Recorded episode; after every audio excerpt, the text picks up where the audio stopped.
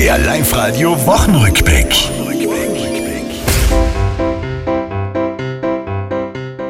Hochwasseralarm, zum Glück wird niemand ernst verletzt.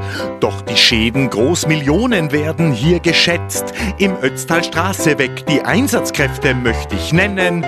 Die sind nämlich schwer auf Zack. Wir setzen alle Hebel in Bewegung, dass wir innerhalb von drei Tagen die Verbindung ins hintere Ötztal wiederherstellen können.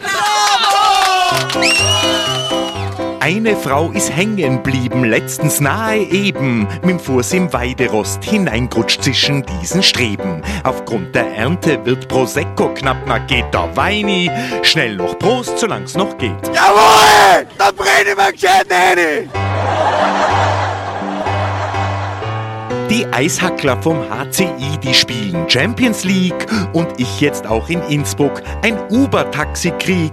Ich lieb die Taxler immer schnell und auch bereit zu scherzen, wie zum Beispiel unser Nico. Bin der Nico. Also Nikolaus. Oh, ich hab Bauchschmerzen.